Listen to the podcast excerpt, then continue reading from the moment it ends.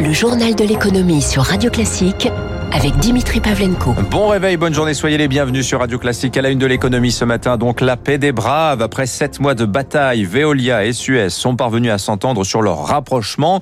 Il en ressort donc deux entités, un gros Veolia dont le chiffre d'affaires post-fusion passe de 26 à 37 milliards d'euros avec les activités internationales de Suez, et puis un petit Suez centré lui sur la France, fort, fort malgré tout, de 7 milliards d'euros de chiffre d'affaires. Eric Cuoche.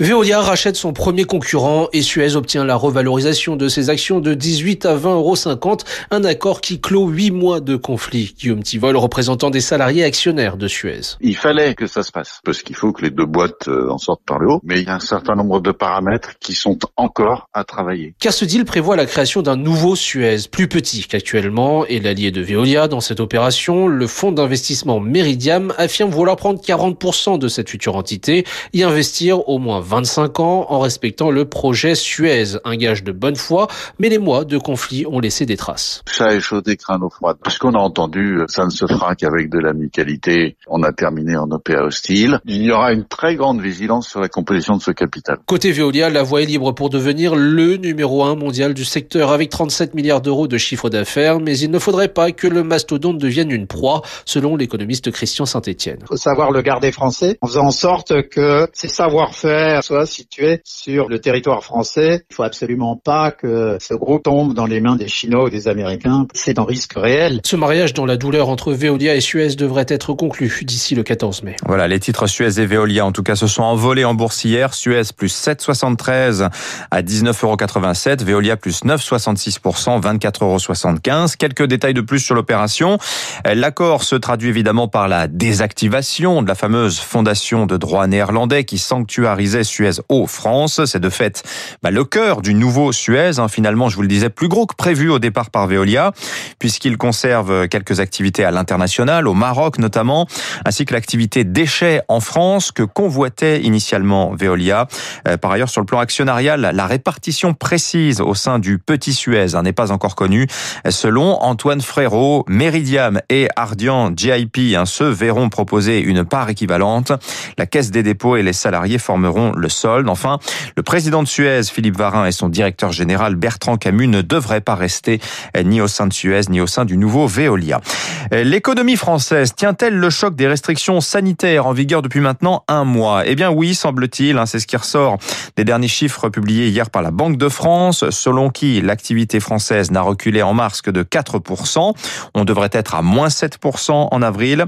Une bien meilleure résistance hein, qu'il y a un an, quand démarrait le premier confinement. Souvenez-vous, l'activité en avril 2020 avait sombré de 31%. Par conséquent, la Banque de France maintient sa prévision de croissance cette année à 5,5%. L'inquiétude en revanche se porte sur l'endettement des entreprises. Il a encore augmenté de 12% en février, à un rythme deux fois plus rapide qu'avant crise. La dette bancaire et obligataire des entreprises dépasse 1900 milliards d'euros. Pourront-elles rembourser ces entreprises? Sûrement pas toutes. Il y a bien sûr le décalage du remboursement du PGE, lui-même est allé sur 6 ans. Dispositif fonds propres qui arrive. Bercy dit par ailleurs travailler à un dispositif cible, un dispositif ciblé, pardon, supplémentaire. En tout cas, on ne constate pas encore de faillite liée au surendettement des boîtes, mais il va falloir anticiper. Écoutez, Germain Simoneau, il est le vice-président de la CPME en charge de la commission financement. Pour survivre, les entreprises ont augmenté leur endettement. Un grand nombre des charges sont décalées. Les loyers ont été reportés, les charges sociales. Ces remboursements viendront gréver la trésorerie des entreprises juste au moment de la relance. Malheureusement, une partie des entreprises risque de rester sur le bord du chemin. Donc la proposition de la CPME serait d'agréger l'ensemble des dettes exigibles à moyen terme par les entreprises pour les transformer en dettes long terme. L'idée est de ne pas gréver la trésorerie des entreprises tant qu'elles n'ont pas retrouvé leur régime de croisière. On les aide à passer cap en étalant sur 8 ans ou 10 ans la masse des dettes qu'elles auront accumulées pendant la crise Covid. Dans les vignes, l'heure est par ailleurs au premier bilan du gel de la semaine dernière. Il aurait détruit l'équivalent de 20 millions d'hectolitres de production, c'est-à-dire 40% de la production annuelle du vignoble français, soit un manque à gagner de 2 milliards d'euros, sans compter les dégâts potentiels de froid qui persistent encore cette semaine. Hein. Hier soir, Julien de Normandie, ministre de l'Agriculture, évoquait la plus grande catastrophe agronomique du siècle siècle. À quoi ressemblera peut-être bientôt EDF Le gouvernement a transmis en fin de semaine dernière au syndicat de l'énergéticien son plan de réorganisation du groupe. Alors première remarque, il n'est plus fait mention nulle part d'Hercule. Bonjour Eric Mauban. Bonjour Dimitri, bonjour à tous. Alors hormis cela, la charpente du projet demeure la même. On est quand même très loin du scénario de démantèlement. Oui, c'est ce qu'avait martelé le week-end dernier Jean-Bernard Lévy, le président d'EDF. Pas question de scinder le groupe, il restera intégré, pas de privatisation. Il lui faut cependant trouver une nouvelle organisation qui convienne aussi bien aux exigences françaises qu'aux règles de la concurrence européenne.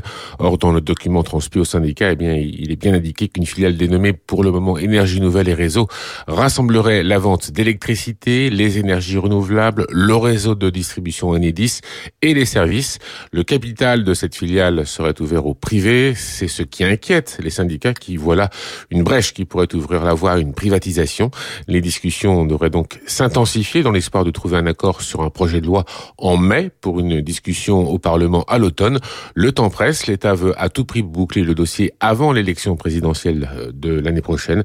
Il devra donc redoubler d'efforts pour convaincre les syndicats de la pertinence de son projet. Merci Eric. En bref, Total lance en Ouganda le plus grand projet pétrolier de l'année dans le monde.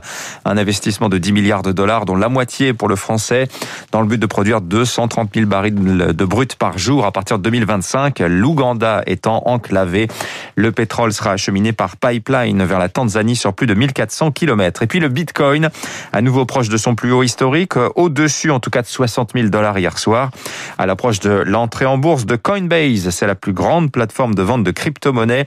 L'opération est prévue demain. Coinbase devrait être valorisé au Nasdaq environ 100 milliards de dollars. Les marchés pour finir, le CAC en légère baisse hier soir, moins 0,13%, 6161 points. À Wall Street, le Dow Jones, même tendance, à moins 0,16%, 33 745. Le S&P 500, lui quasi stable, moins 0,02%, 4127 points. 6h47 dans un